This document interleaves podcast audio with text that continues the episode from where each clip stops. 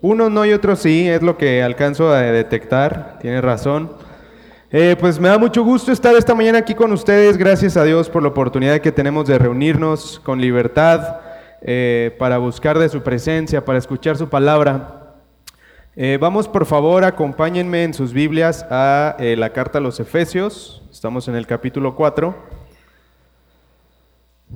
Y vamos a leer los versículos del 1 al 6. Efesios capítulos 4, capítulo 4 versículos del 1 al 6. ¿Estamos ahí? Dice la palabra de Dios, yo pues, preso en el Señor, os ruego que andéis como es digno de la vocación con que fuisteis llamados, con toda humildad y mansedumbre, soportándoos con paciencia los unos a los otros en amor solícitos en guardar la unidad del Espíritu en el vínculo de la paz. Dice, un cuerpo y un espíritu, como fuisteis también llamados en una misma esperanza de vuestra vocación, un Señor, una fe, un bautismo, un Dios y Padre de todos, el cual es sobre todos y por todos y en todos. Acompáñame a orar.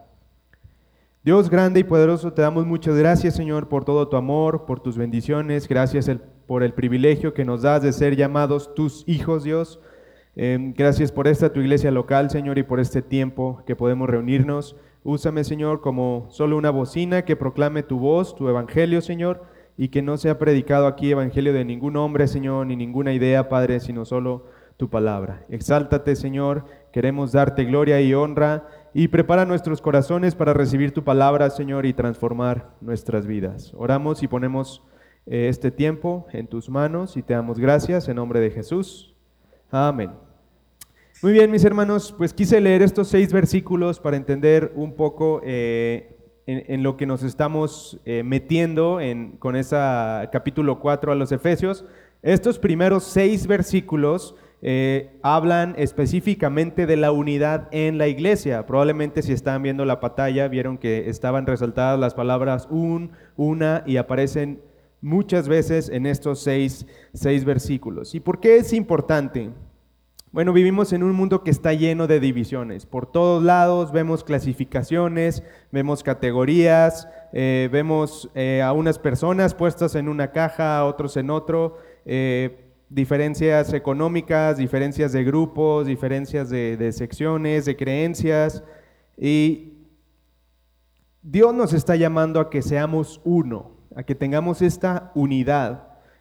y aunque todos estamos juntos el día de hoy aquí, pues es algo como el matrimonio, para poder entenderlo un poquito. Aunque eh, Dios dice que ahora somos uno, no todas las parejas reflejamos esta unión en, la, en el mismo grado, en la misma eh, dimensión, lo mismo pasa en la iglesia. Ya somos uno en Cristo, simplemente tenemos que trabajar para poder demostrar esa unidad que tenemos unos con otros y especialmente con Cristo. Mira cómo dice Juan 17, versículos 20 al 23. Lo vamos a leer eh, eh, rápidamente. Dice, mas no ruego solamente por esto, sino también por los que han de creer en mí por la palabra de ellos, versículo 21, para que todos sean uno, como tú, oh Padre, en mí y yo en ti.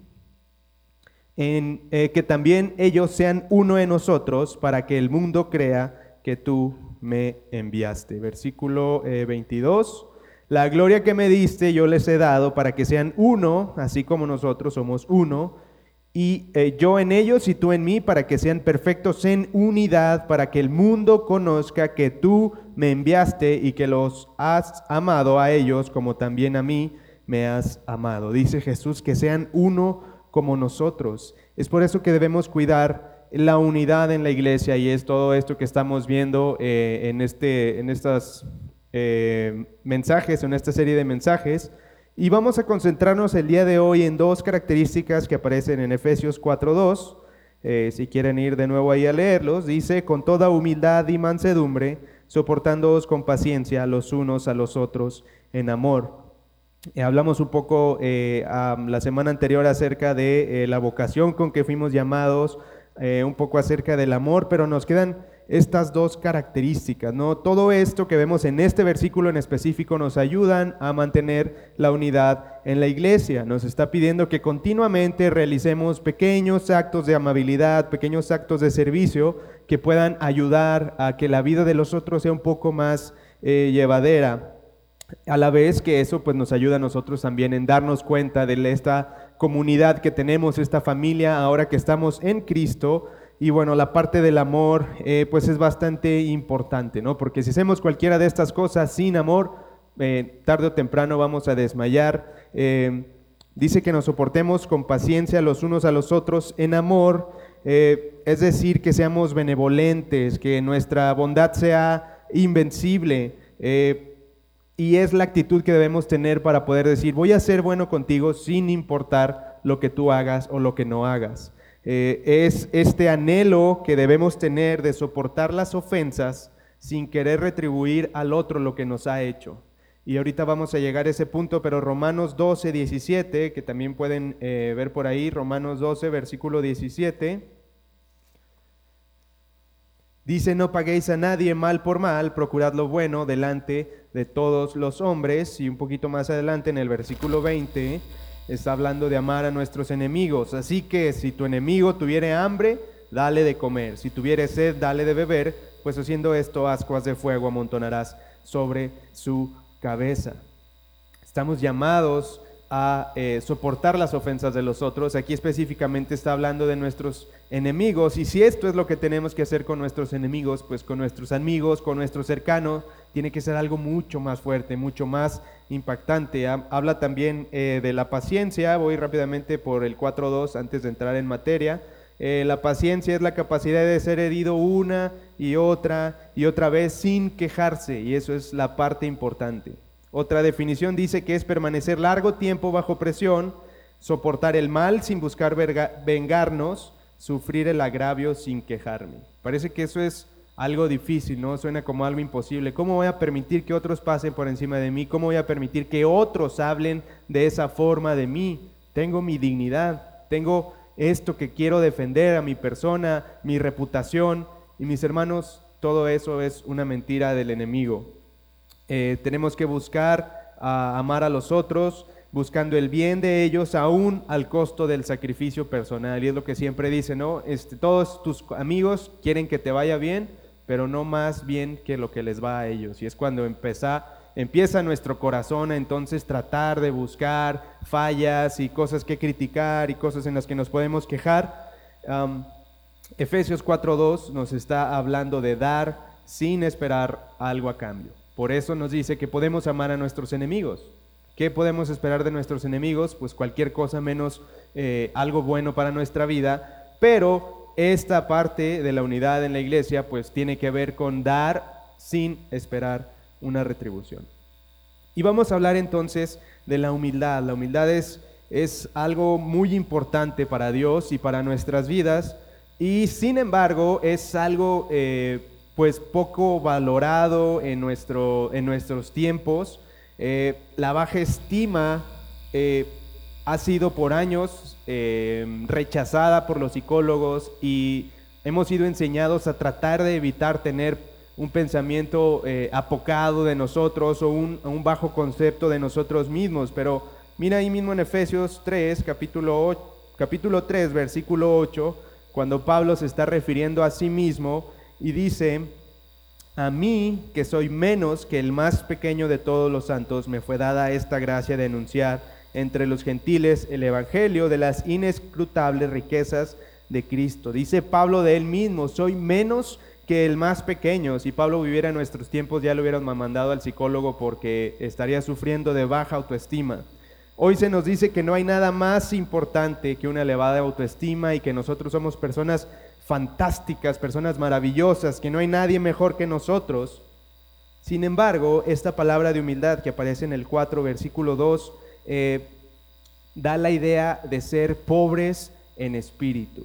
Esta humildad a la que se refiere aquí quiere decir que seamos pobres en espíritu, es decir, que seamos alguien que sabe que está en bancarrota espiritual, que no tenemos nada eh, para salir de esa condición deplorable en la que estábamos. No hay nada que podamos ofrecer a Dios a cambio de la salvación. A eso se refiere esta parte de la humildad y ser pobres en espíritu, aunque a veces lo confundimos con ser apocado, estar aplastado por otros, o ser demasiado tímidos, o que no tenemos valor o dignidad. Es algo muy diferente. Génesis 1, versículos 26 al 27 les voy a dar tiempo por si se tardan en encontrar Génesis.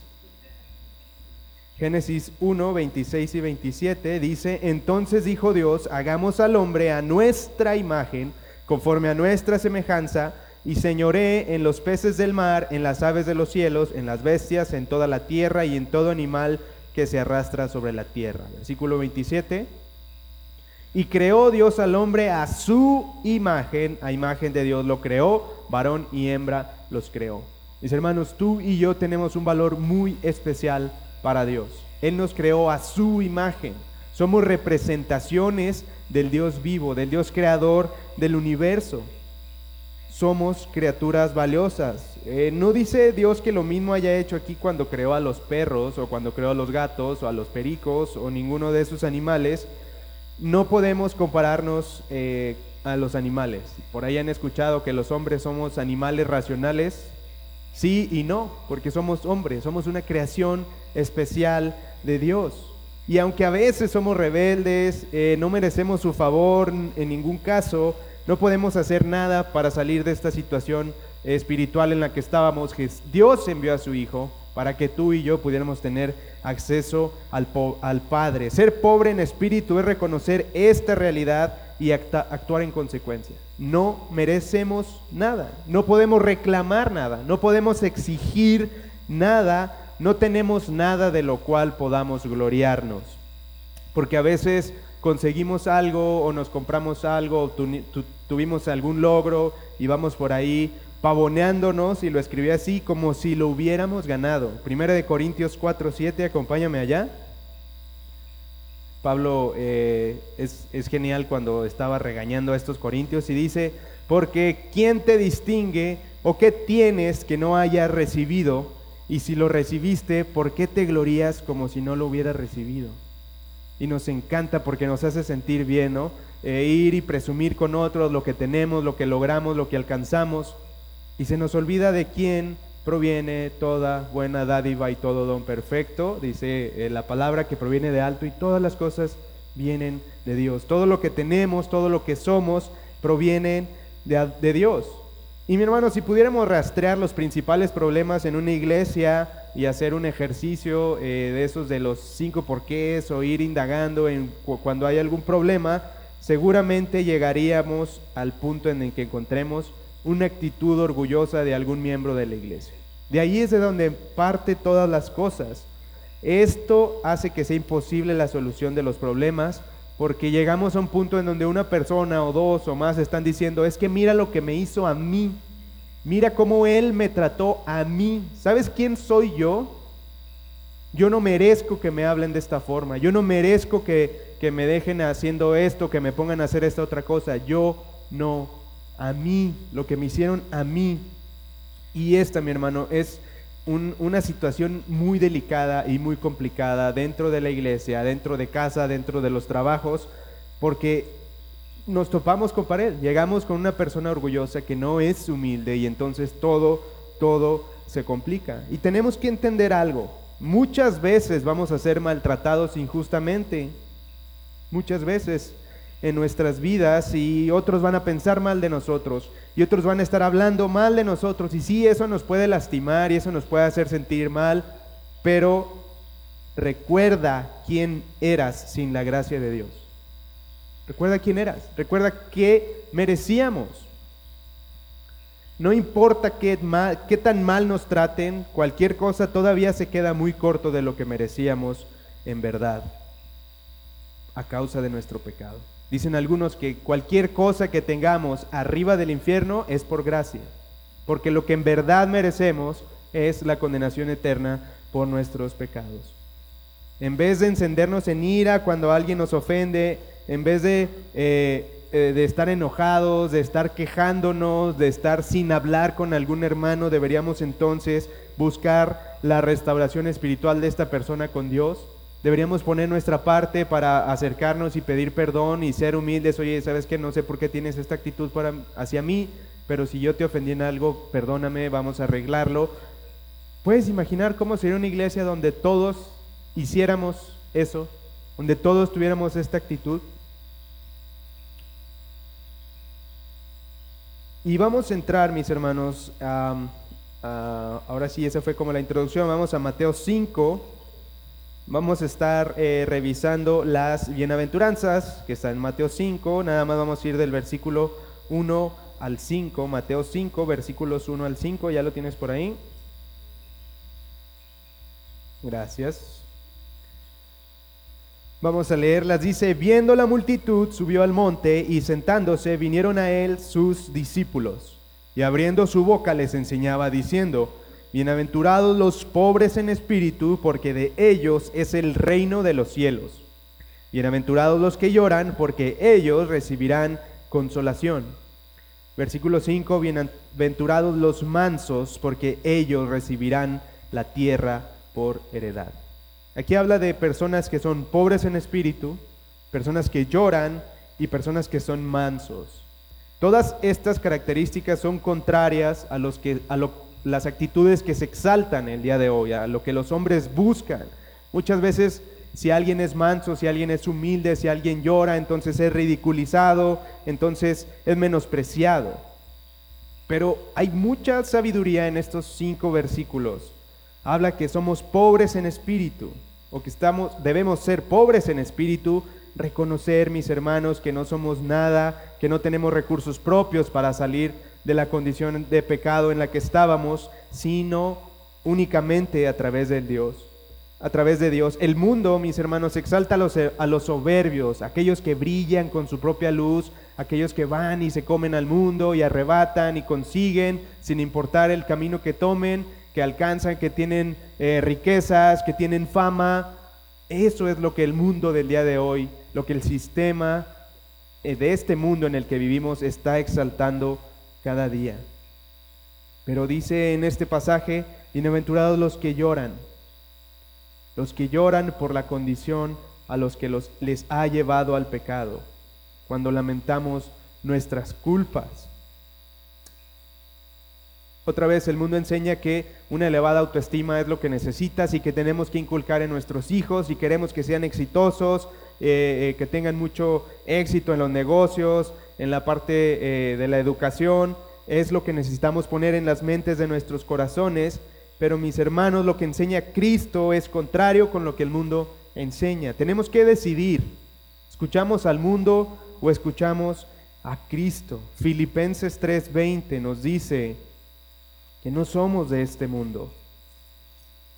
Filipenses 3, versículo 20.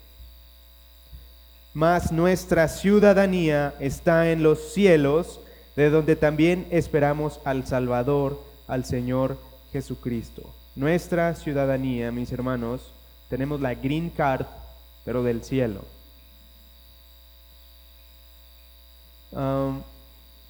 Segunda de Corintios 5:20 habla también al respecto. Segunda de Corintios 5:20 nos dice, así que somos embajadores en nombre de Cristo, como si Dios rogase por medio de nosotros, o rogamos en nombre de Cristo, reconciliados con Dios. No somos de este mundo. Y hay un libro, un clásico de la literatura cristiana de un escritor inglés que se llama John Bunyan. El libro se llama El progreso del peregrino. Y en ese libro que él escribió habla de cómo una familia está tratando de huir una ciudad que se está destruyendo para llegar a la ciudad celestial.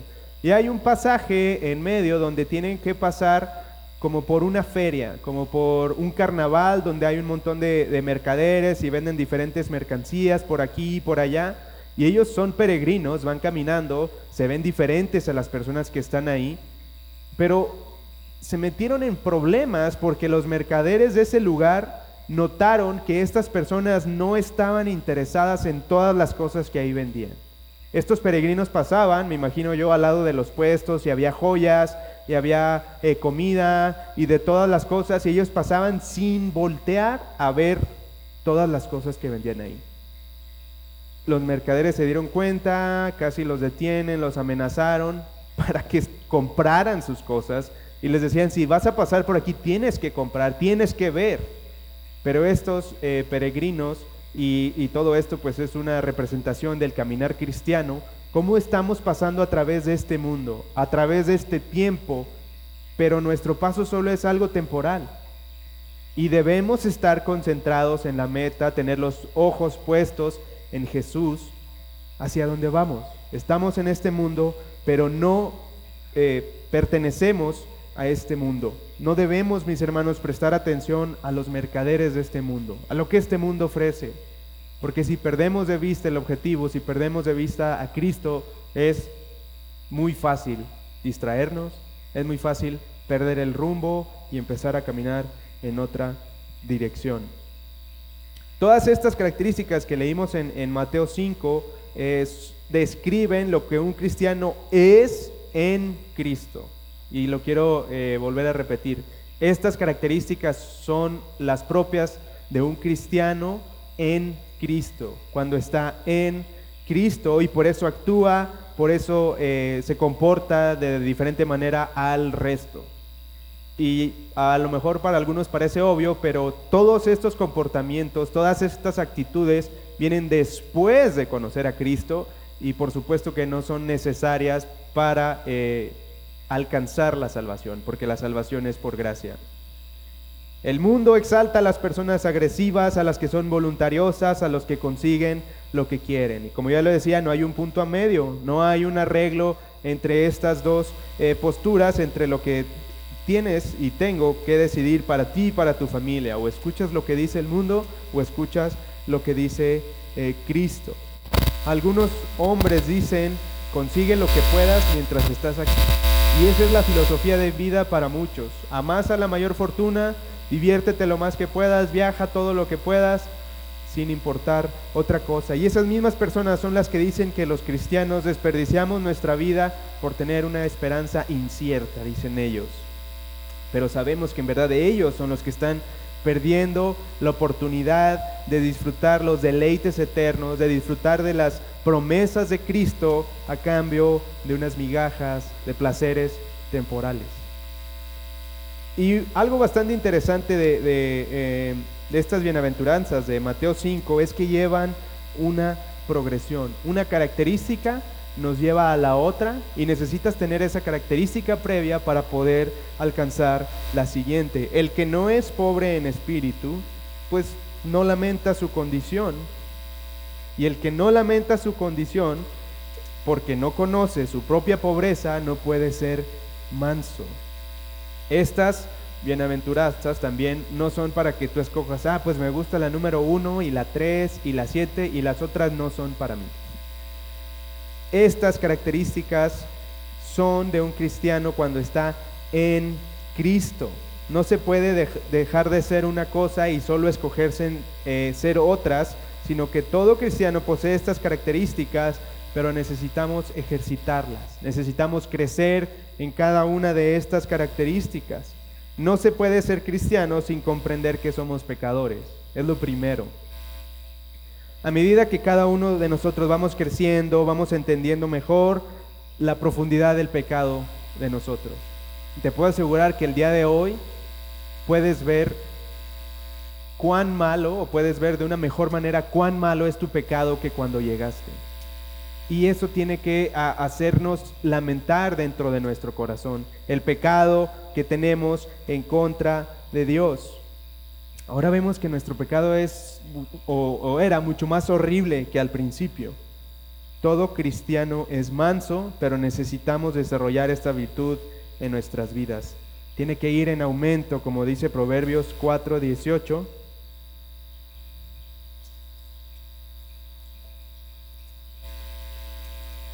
Proverbios 4:18, más la senda de los justos es como la luz de la aurora que va en qué? En aumento hasta que el día es perfecto. Tenemos que ocuparnos, mis hermanos, en ir creciendo en estos sentidos.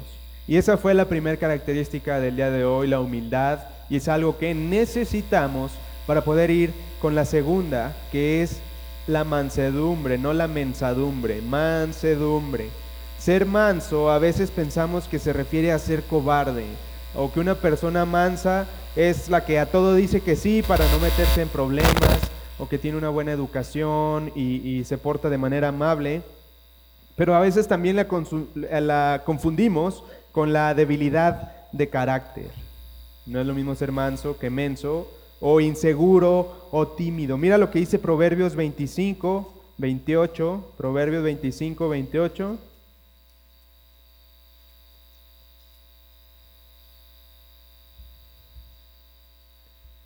Dice, como ciudad derribada y sin muro es el hombre cuyo espíritu no tiene rienda.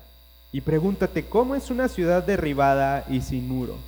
Bueno, una ciudad que no tenía muro estaba a expensas de prácticamente cualquiera que pasara, que tuviera un ejército más grande que el propio, ya, se acababa, se hacía una guerra, veías que era más grande que tú, te rendías y ahora tendrías que ser esclavo de esa nueva ciudad. Era algo realmente catastrófico. Los muros eran algo muy importante, que podían eh, proteger al menos durante más tiempo ante un ejército enemigo mayor al que tú tenías como ciudad derribada y sin muro es el hombre, el hombre cuyo espíritu no tiene rienda. Esta característica, mi hermano, la mansedumbre es una gracia divina, es un fruto del espíritu, no es algo natural. Incluso a veces, y me gusta mucho esta palabra, es ilógico ser manso en muchas de las situaciones, pero esto proviene de Dios. Gálatas 5, 22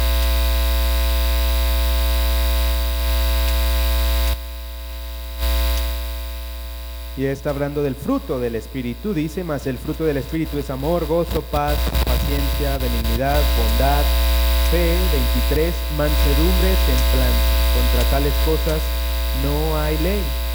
Una de las definiciones de mansedumbre es el poder bajo control, alguien que puede sujetar su carácter. La raíz en griego de esta palabra, de esta palabra es la palabra praos, que se usa para designar a un potro, a un caballo que ha sido domado. Y, cuando logras domar un caballo, los que saben de esto, pues no le quitas ni un gramo de su capacidad, no le quitas ni, ni un newton de su fuerza, solo lo mantienes bajo control y aprendes a utilizar todo ese ímpetu, toda esa potencia a, tu, tu voluntad o a la voluntad del domador.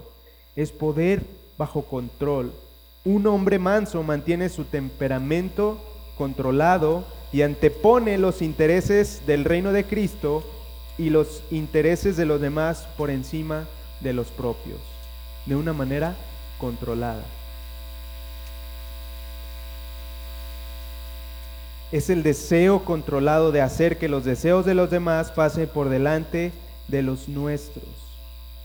Un hombre manso posee tal fortaleza de carácter que es capaz de sujetar sus pasiones y su ira bajo control.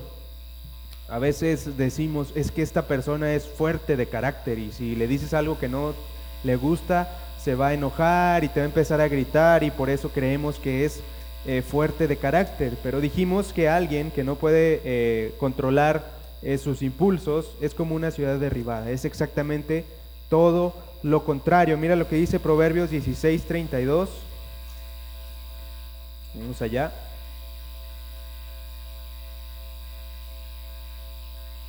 Proverbios capítulo 16, versículo 32. Dice, mejor es el que tarda en, en airarse que el fuerte, y el que se enseñorea de su espíritu que el que toma una ciudad. Mejor es el que tarda en airarse que el fuerte. Más vale tener control propio. Ya dijimos, esto no es algo natural, no es algo aprendido, sino que proviene de Dios por el Espíritu Santo. Y, y, lo que decíamos de la progresión, este es un producto, es el resultado de un nuevo entendimiento de nosotros mismos. Y eso nos lleva a reaccionar de una manera distinta. Cuando tú sabes quién eres, cuando tú sabes quién eres tú, quién es Dios y lo que Él hizo por ti, aprendes humildad, y entonces puedes ser una persona mansa. Es tener una imagen adecuada de uno mismo y eso se refleja en la actitud que tenemos respecto a otros. Esta pobreza de espíritu que cada uno de nosotros podemos entender entonces se extiende y otros pueden ver esta característica que es la mansedumbre. El hombre que no es nada y lo sabe, no tiene nada que exigir, nada de, de qué, qué defender. Es como dicen, el que sabe que está en el piso no tiene miedo a caerse. Y sin embargo, si algunos de nosotros tenemos una alta estima de nosotros y nos ponemos en un pedestal porque somos la última maravilla del mundo, todo el tiempo eh, estaríamos temiendo caer de ese lugar. Pero cuando entendemos quién somos en Cristo, no hay nada que temer, no hay nada que defender, no hay nada que exigir, no hay nada por lo cual pelear. Miren, hay, un, hay un eh, ejemplo bastante interesante en Mateo 15. Vamos allá, no se me duerman. Ya voy a acabar con la segunda introducción. Mateo 15, versículos 21 al 28. Eh, Jesús y la mujer cananea o sirofenicia, o bueno, lo importante es que no era israelita. Vamos a leer rápidamente el pasaje. Mateo 15 del 21 al 28. Saliendo Jesús de allí se fue a la región de Tiro y de Sidón. Y aquí una mujer cananea, otra vez que no era del pueblo de Israel, que había salido de aquella región, clamaba diciéndole, Señor, Hijo de David, ten misericordia de mí, mi hija es gravemente atormentada por un demonio. Pero Jesús no le respondió palabra. Entonces, acercándose sus discípulos, le rogaron diciendo, despídela, pues da voces tras nosotros. Él respondiendo dijo, no soy enviado sino a las ovejas perdidas de la casa de Israel. Entonces ella vino y se postró ante él diciendo, Señor, socórreme. Respondiendo él dijo, no está bien tomar el pan de los hijos y echarlo a los perrillos. Otras traducciones dicen perros literalmente. Y ella dijo, sí, Señor, pero aún los perrillos comen de las migajas que caen de la mesa de sus amos. Entonces respondiendo Jesús dijo, oh mujer, grande es tu fe, hágase contigo como quieras, y su hija, como quieres, y su hija fue sanada desde aquella hora. Esta mujer cananea, que no aparece su nombre, conocía su condición delante de Cristo. Sabía quién era Cristo y sabía quién era ella y por eso reaccionó de este modo. Ella no se ofendió en que les llamaran perros, que era el nombre eh, usual que les daban a las personas que no eran israelitas, por los mismos israelitas, y dice, es que yo vengo a la casa de Israel. Yo no puedo gastar tiempo o no puedo ocuparme de los perros esta persona, y podemos ver aquí su mansedumbre, porque no sé si alguno de ustedes les guste, pero en general, pues perro no es un buen eh, nombre para ninguno de nosotros. Y es como Jesús estaba llamando a esta mujer. Y lo hizo para que pudiéramos aprender esta lección.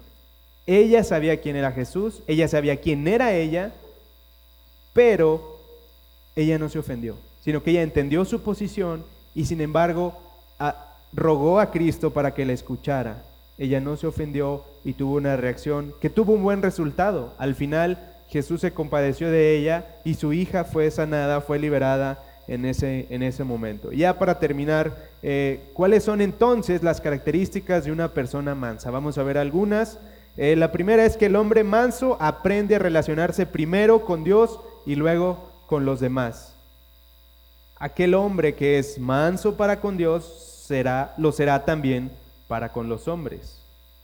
Entonces, si recuerdan sus clases de lógica, si hay alguien que no es manso para con los hombres, es porque no está siendo manso para con Dios. Analicemos nuestro corazón. Nuestro corazón, no el del otro. Ya ves, ella me habló mal, seguramente no es mansa con Dios. No, no, no. Tu propio corazón. ¿Cómo otros están viendo tu comportamiento? Los que están a tu alrededor podrían decir que eres una persona mansa. ¿Sí o no? El que no es manso con las personas que lo rodean tiene una clara falta de mansedumbre para con Dios. Una de las características es precisamente esta, ser manso para con Dios, es decir, que seamos sumisos a su voluntad, especialmente cuando estamos en medio de alguna aflicción o prueba. Mira primero de Samuel 3:18. Primero de Samuel.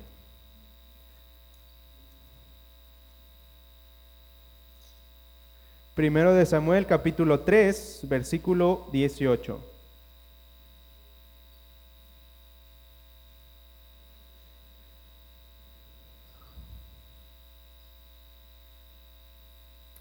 Dice, y Samuel se lo manifestó todo sin encubrirle nada. Entonces él dijo, Jehová es, haga lo que bien le pareciere.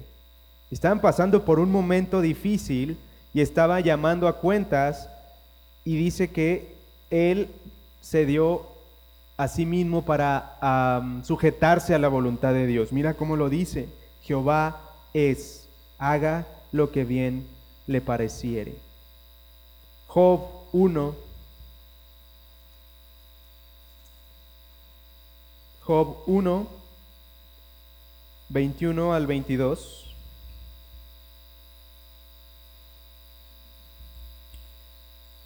Todos conocemos la historia de Job.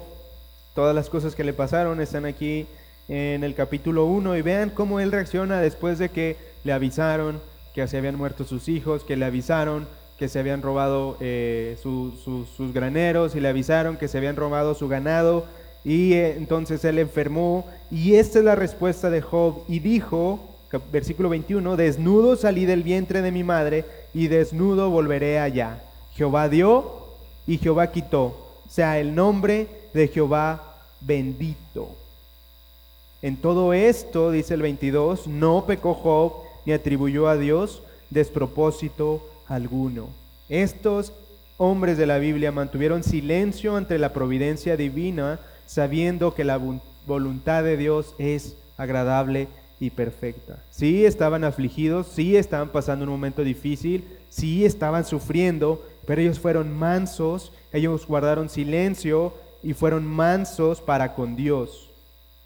Y mis hermanos, a veces solo confiamos en Dios o decimos y confiamos en Dios cuando lo que Él hace eh, satisface nuestra lógica. A veces decimos, gloria a Dios por su voluntad, que me dio este nuevo trabajo, que me dieron este aumento. Eh, pero cuando la respuesta de Dios es contraria a nuestra lógica, entonces entramos en este conflicto de decir, pero es que esto no es lo que necesito. ¿Es que acaso Dios no sabe qué es lo que yo necesito? Muchas veces todo esto quiere decir que estamos detrás de lo que Dios pueda darnos, que a nosotros nos guste. Y a veces solo confiamos en Dios si su obrar satisface nuestra lógica, lo que quiere decir que en verdad estamos confiando en nuestra lógica y hemos creído que nuestra lógica está y debe estar por encima de todas las cosas. Si algo se sale de ahí, entonces es un error, Dios se equivocó y empezamos a pelear contra Dios y exigirle cosas. En medio de la prueba es cuando podemos examinar nuestro corazón y ver si somos mansos con Dios o si estamos quejándonos. Esa fue la estrategia de Satanás con Jacob. ¿Se acuerdan que le dijo, ¿a poco crees que te adora de balde? Si le estás dando todas estas cosas. Mira Salmos 39, 9. ¿Cómo vamos de tiempo? ¿Ocho horas? Ok. 39.9, Salmos 39. Uh, enmudecí, no abrí mi boca, escribe el salmista y también nos da la razón, porque tú lo hiciste. Enmudecí, no abrí mi boca, porque tú lo hiciste. ¿Recuerdas qué hizo Jesús cuando estaba en la cruz? Antes de subir a la cruz, Él dijo, si es tu voluntad que no pase de mí esta copa, que así sea. Pero una vez que estaba allí, Él enmudeció, Él no se quejó, sino que Él aceptó la buena voluntad de Dios. Él enmudeció, no vamos a replicar, no vamos a exigir, no vamos a reclamar. Tenemos que descansar sabiendo que Dios está en control sí, aunque no lo entendamos, sí, aunque no tenga lógica lo que está pasando, sí, aunque parezca que vamos eh, de mal en peor, Dios tiene el control de todas las cosas y debemos mostrar esa mansedumbre para con Dios. También una persona mansa tiene que ser y tener un espíritu flexible a la palabra de Dios. El hombre manso busca conformarse a la mente de Dios. Santiago 1:21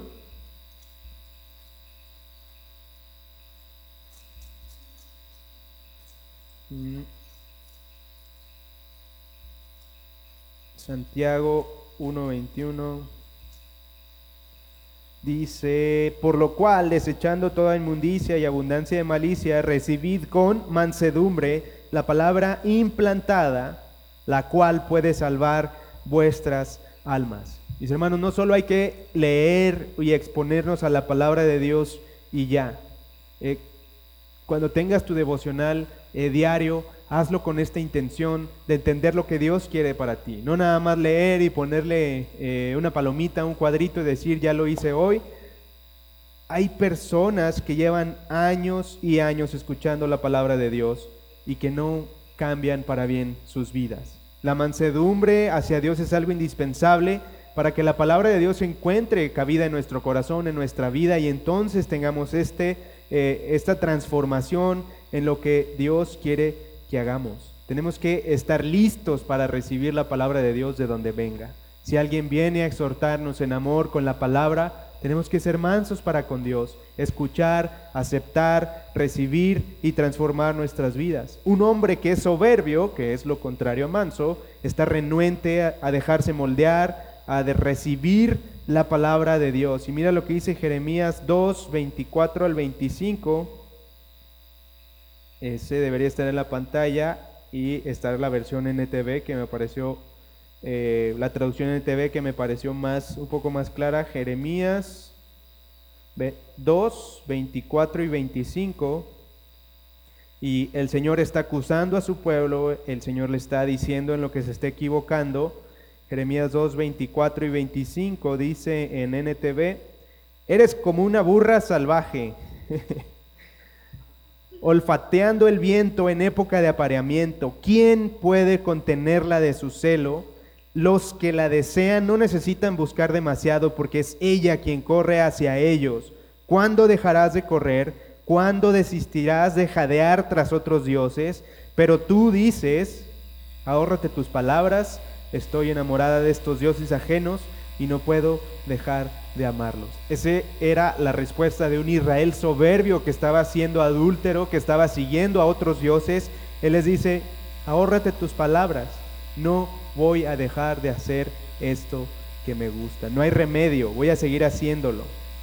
Y a veces, mis hermanos, racionalizamos eh, la verdad, racionalizamos lo que encontramos en la Biblia hasta que encontramos una buena justificación a nuestro pecado, hasta que encontramos ese versículo y a veces hasta pasamos eh, mucho tiempo buscando ese versículo que nos dé la razón para decir, ya ves, esto no aplica para mí y yo puedo seguir haciendo esto que para ti parece un pecado, sin embargo esto es lícito y es algo que puedo seguir disfrutando. Cuidado de tener esta característica, esta actitud de soberbia contra Dios y contra su palabra.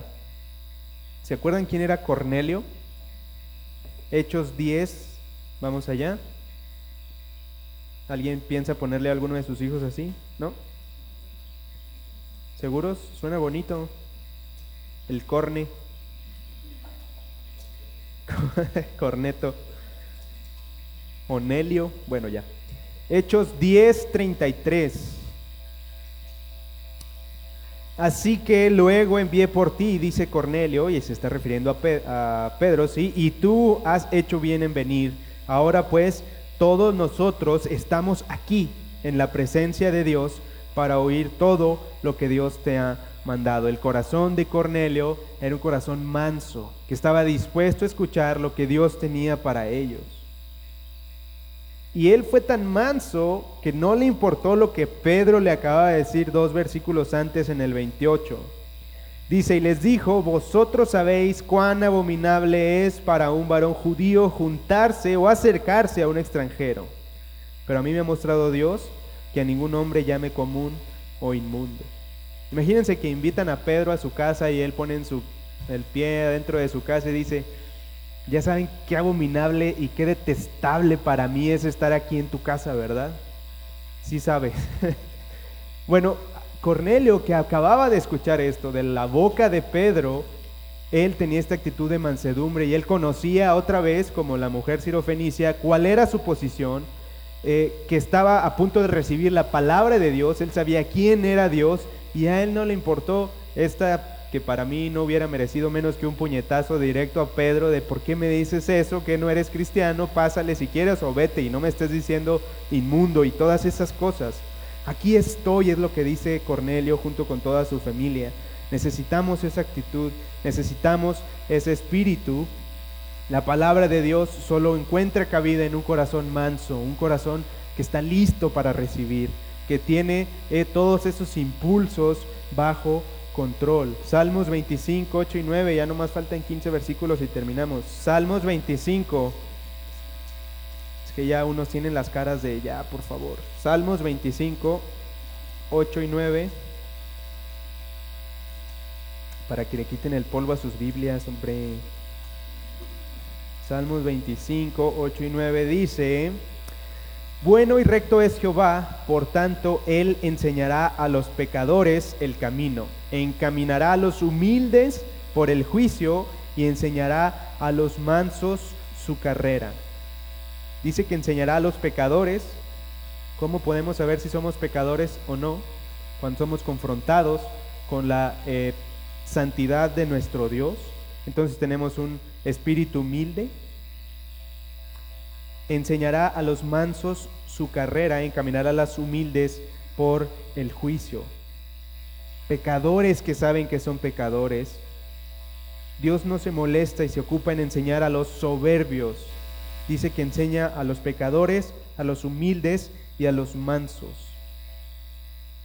Tenemos que estar preparados y tener estas características, mis hermanos. Roguemos a Dios que nos dé un buen entendimiento de nuestra condición para que nunca olvidemos quiénes éramos y quién somos ahora en Cristo para poder ser mansos. Isaías 66, y con este ya termino.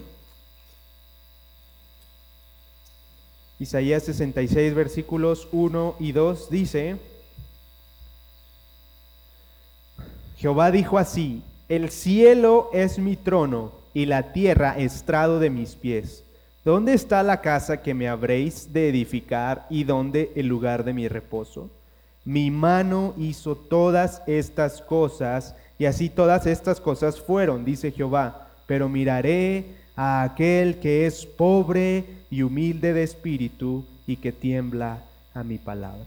Ese Dios grande, ese Dios poderoso, eh, que está en el cielo, que la tierra es el estrado de sus pies, ha prometido tener una comunión íntima con aquellos que son mansos, que son pobres en espíritu y que tiemblan a su palabra. Acompáñame a orar. Dios grande y poderoso, te damos gracias, Rey, porque tú eres bueno. Gracias, Señor, porque no habiendo nada bueno en nosotros, Señor, tú diste todo por nosotros. Enviaste tu Hijo Jesús a morir en esa cruz para que inmundos y no merecedores de tu gloria como nosotros pudiéramos tener salvación, pudiéramos tener vida eterna y pudiéramos ser contados como parte de tu familia. Y Señor, no tenemos cómo agradecer tanta bondad, tanta misericordia, tanta gracia. Ayúdanos, Padre, a ser humildes, a ser mansos, a estar listos para escuchar tu palabra, a estar listos para escuchar tus instrucciones, para ir allá afuera, Señor, y compartir de tu evangelio a todo el que lo necesita, al que no tiene esperanza. Señor, ayúdanos a recordar y a nunca olvidar nuestra condición, a nunca olvidar lo que en verdad merecíamos y a nunca olvidar lo que ahora tenemos por ti, Jesús. Gracias por tu iglesia local. Trabaja en nuestros corazones, Señor. Ayúdanos a estar dispuestos, a estar disponibles para servirte a ti, Dios, para servir a nuestros hermanos que están a nuestro alrededor y mostrar tu amor, mostrar esa humildad, esa mansedumbre que tú has puesto en nuestras vidas por medio del Espíritu Santo. Señor, que este mensaje llegue a lo más profundo de nuestro corazón, que disierna nuestros pensamientos, Señor, y que nos ayude a transformar nuestras vidas y que no solo sea más información en nuestra mente. Oramos y te damos gracias. En nombre de Jesús. Amén. Dios les bendiga, mis hermanos.